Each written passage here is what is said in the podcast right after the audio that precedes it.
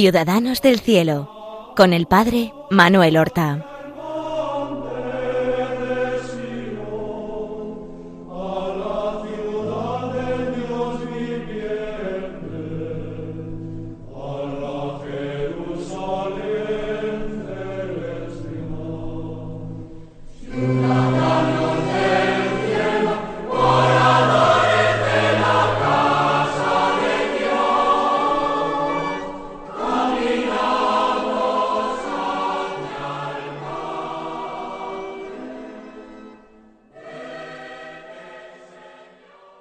Buenos días, queridos hermanos, oyentes de Radio María, seguidores del programa Ciudadanos del Cielo.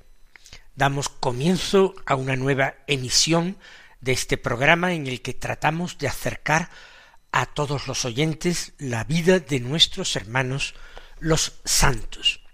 Y hoy vamos a hablar de un personaje muy poco conocido un personaje muy poco conocido y que sin embargo fue fundador de una orden religiosa, o al menos así lo consideran eh, sus hijos que viven hoy. Un personaje de la Edad Media, a quien se le da el título de beato, aunque nunca fue formalmente beatificado.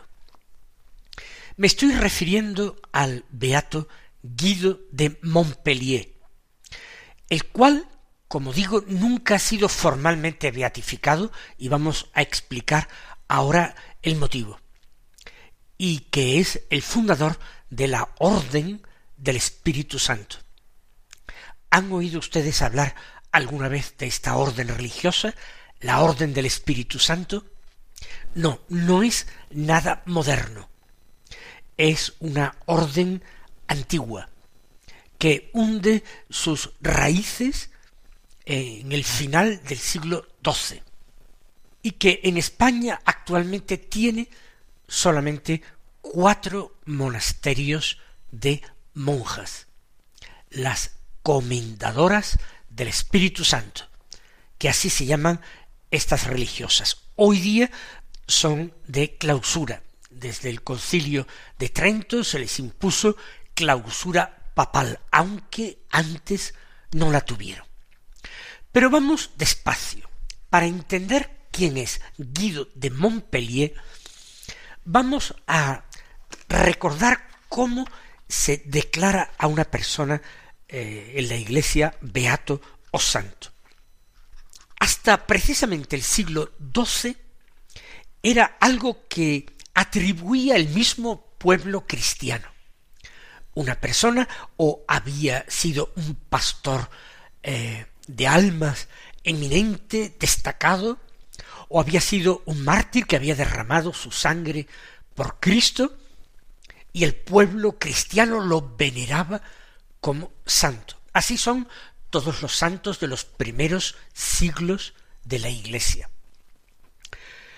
Pero en el siglo XII, precisamente en el siglo en que nacerá el beato Guido de Montpellier, un papa, el papa Alejandro III, en el año 1170, es decir, unos veinte años después del nacimiento del beato Guido, dijo que la Santa Sede se reservaba la declaración de la santidad de alguna persona que eso no podía quedar a, la atribución del pueblo cristiano, ni siquiera de algún obispo, como se hacía, a un obispo que permitía en su diócesis el culto a alguien con el título de beato de santo. Luego a veces ese culto se extendía a otras diócesis o incluso llegaba a hacerse extensivo a un país entero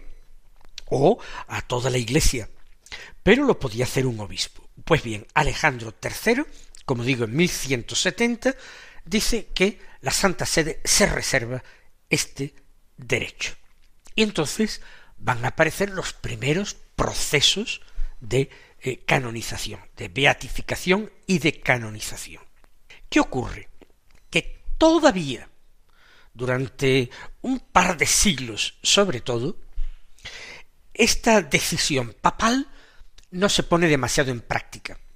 En parte por ignorancia, no había en aquel tiempo tantos medios de que eh, las decisiones, los decretos pontificios fueran conocidos y aplicados en todas partes. Muchos obispos siguieron, a pesar de la normativa eh, eclesiástica papal, siguieron autorizando en sus propias dioses el culto público a algunas personas que eh, habían destacado por su seguimiento fiel de Cristo. Y esto llegó a tal punto de que mucho más tarde, en pleno siglo XVII, otro papa urbano VIII emite un breve, el breve Celestis Jerusalem del año 1634, en que recuerda esta atribución a la Santa Sede de las canonizaciones y detalla el proceso que hay que seguir. ¿Qué ocurre? Que Guido de Montpellier, que nace a mitad del siglo XII, morirá en el siglo XIII en una fecha que no es totalmente cierta, se avanza que posiblemente un 7 de febrero del año 1208, pero como digo, no es totalmente seguro, es tradición conservada dentro de la orden. En aquel momento él muere en Roma y en Roma evidentemente había sido eh, decretado hacía bastante poco tiempo, hacía menos de cincuenta años, que eh, hay que eh, reservar a la Santa Sede el proceso de canonización. Y este no se inicia. Sin embargo, dentro de la orden, la fama de las virtudes eminentes y heroicas de Guido de Montpellier se conservó y se le dio familiarmente dentro de la orden el título, el nombre de beato, que fue aceptado. Y como la orden se extendió en muchos países eh, del centro de Europa principalmente, pero eh, llegó a España, en Francia fue bastante numerosa en cierto momento, en Italia también, pues ese título de beato se le fue atribuyendo en muchos otros países. Hoy día, eh, sin embargo, pues hay que aceptar que no lo tiene. Más aún, muchos detalles de su vida se han perdido. Es poco históricamente lo que conocemos de él. Algo más de su obra, de su orden. Y quizás conociendo a su orden, conocemos más cómo pudo ser Guido de Montpellier, que fue pues su raíz o su tronco. Por eso yo quiero hoy glosar de una manera sencilla y breve su figura, como homenaje a su familia espiritual, a la orden del Espíritu Santo, a quienes se glorían en Cristo, llevando como emblema, como escudo, una cruz que tiene un un doble travesaño horizontal y cuyos extremos, tanto horizontales como los dos verticales, están terminados en una hendidura. Para algunos, los tres palos de esta cruz representan la Trinidad. Y al terminar cada uno de estos extremos en una hendidura, se divide como en dos eh, partes, en dos ramas, que forman un número de doce, en referencia a los doce apóstoles de Jesucristo. Este fue un escudo que se remonta, este crucifijo, esta cruz, se remonta al mismo Beato Guido. El Beato Guido nació, y esto parece indubitable, en la ciudad de Montpellier, en Francia, en el siglo XII, aproximadamente a mitad del siglo XII, y procedía de una familia noble, los Guillem. Los Guillem eh, eran los que gobernaban la ciudad. El padre del beato Guido parece que fue Guillén VII y su madre se llamaba Matilde de Borgoña, también una mujer noble y que evidentemente tenía un origen borgoñón. Era un matrimonio piadoso, sin lugar a dudas, y si no eran fundadores, si eran continuadores y patronos de un hospital fundado en Montpellier por sus antepasados, el hospital de San Guillem, por supuesto. Nuestro beato Guido no fue el hijo mayor. Guillén VII murió seguramente en el año 1172 y tenía cuatro hijos varones, además de cinco hijas. Su esposa Matilde parece que había fallecido antes. El mayor, como el padre Guillem, es conocido como Guillem VIII y lo heredó pues el señorío de Montpellier. Un segundo hijo, fíjense ustedes eh, lo, lo, difícil de reconocer a cada uno, también Guillem, se le conoció como Guillem Borgoñón, y murió eh, joven, en el año 1182, solamente diez años después de su padre. Y a su hermano mayor le dejó su parte de la herencia. El tercer hermano se llamó eh, Raimón Raimundo y se hizo monje muy propio en estas familias nobles, y llegó a la dignidad de obispo. El cuarto hijo varón parece que es nuestro beato. Se le conoce con el nombre de Guido, pero en definitiva Guido es el mismo nombre que eh, Guillem, o que eh, Guy en francés Guy, simplemente se le empezó a conocer por Guido para distinguirlo de sus hermanos. Y su padre, antes de morir, eh, quiso que obtuviera una formación em, religiosa, pero al mismo tiempo militar. Y por eso hizo y consiguió que su hijo fuera educado en una casa de la orden de los templarios, una orden religioso militar. Y por supuesto, Guido seguiría, eh, sin dudar, en aquel momento no se discutía la voluntad de los padres. Y se educa con los templarios. Eh, no sabemos si emitió los votos dentro de esta orden religioso militar. Pero seguramente eh, los templarios, o antes en el hospital del que eran patronos su padre, su hermano mayor, hospital de San Guillem en Montpellier, él tiene el primer contacto con el mundo de la pobreza y de la enfermedad. Tiene los primeros contactos con situaciones humanas eh, desgarradoras que conmovieron seguramente su delicado corazón.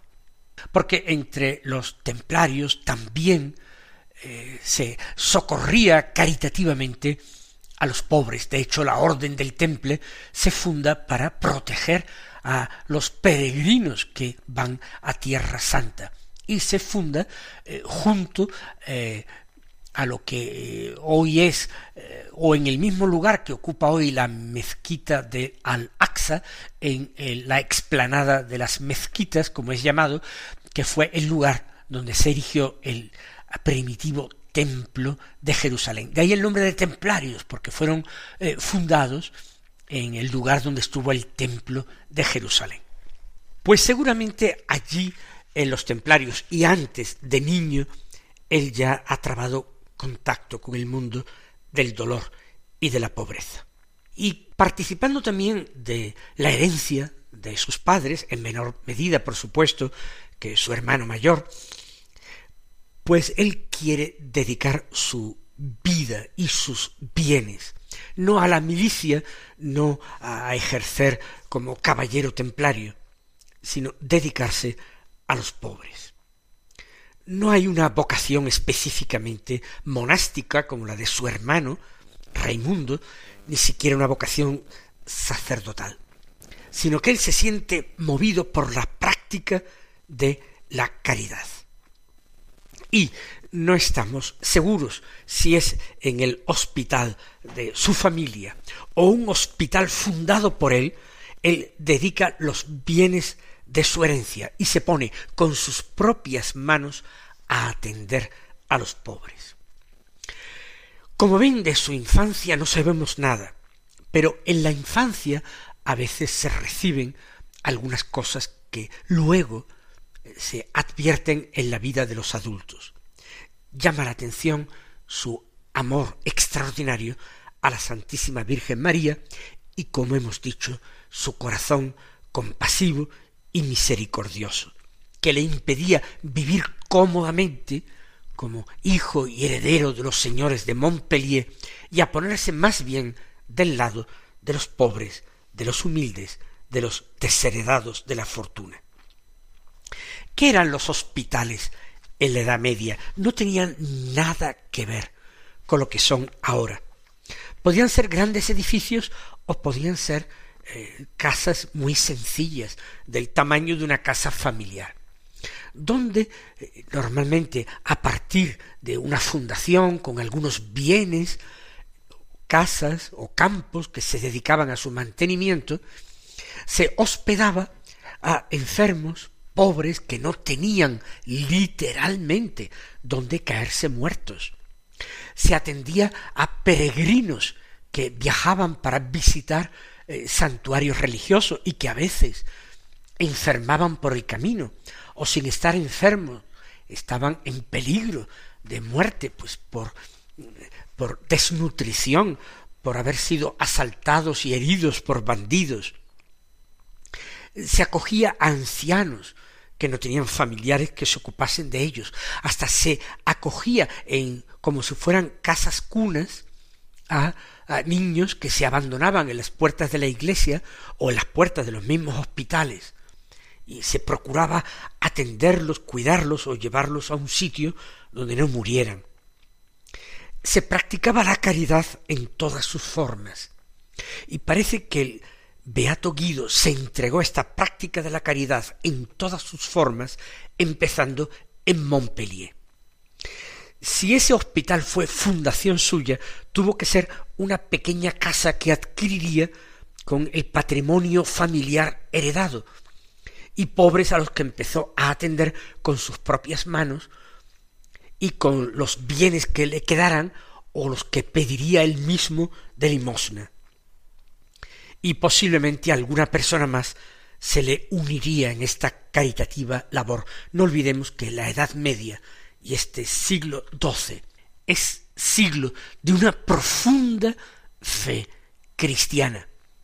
Es un siglo que vive una cierta efervescencia religiosa, que conocerá poco después, en el siglo XIII, el nacimiento de las grandes órdenes mendicantes.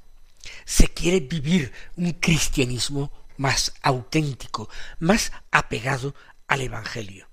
Dentro de estas grandes figuras medievales, de estas luminosas figuras, está el beato Guido, tan injustamente olvidado y desconocido.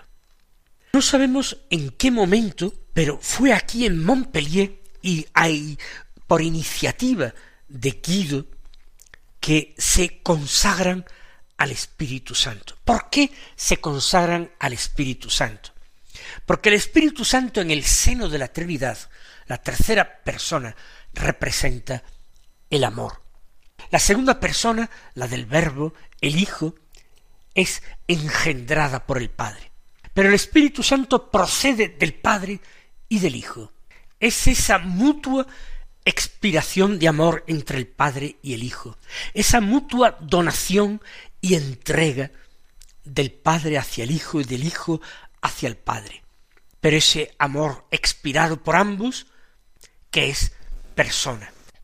Y el hospital de Montpellier eh, existe precisamente para vivir el amor, un amor que es fecundo, un amor que tiene rostro humano, un amor que, como escribirán varios místicos en siglos posteriores, no puede ponerse principalmente en palabras, sino en obras, para vivir en el amor, para vivir para el amor, para vivir desde el amor.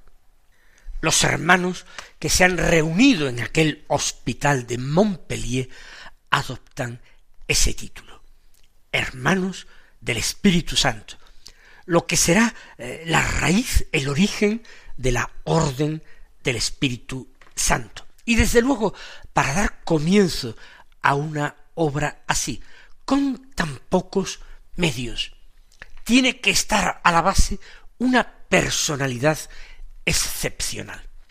Y esa personalidad excepcional fue Guido de Montpellier. Desde luego, de su familia tuvo que heredar esa capacidad de liderazgo, ese carácter audaz, emprendedor.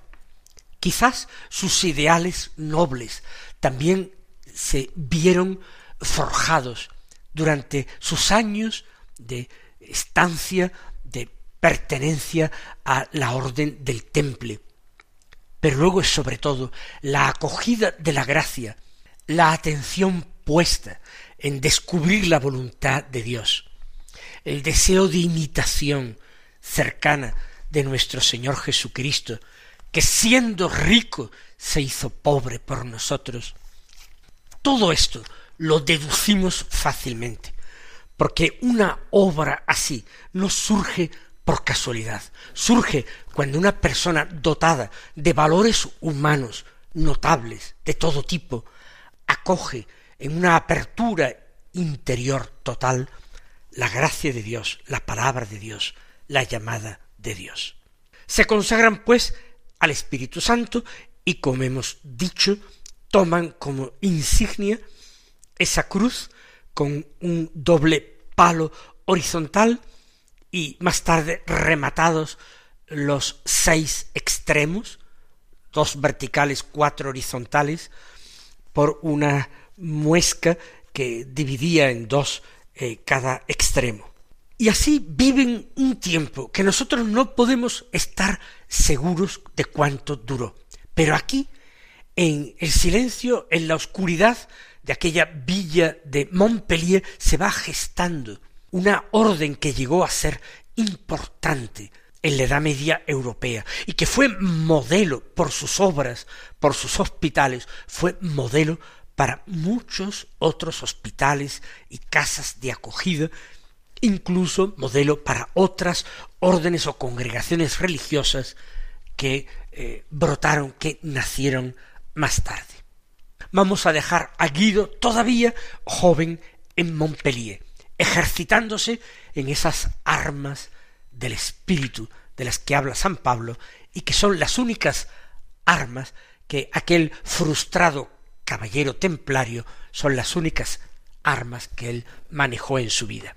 Continuaremos la próxima semana. Hasta entonces recibid la bendición del Señor.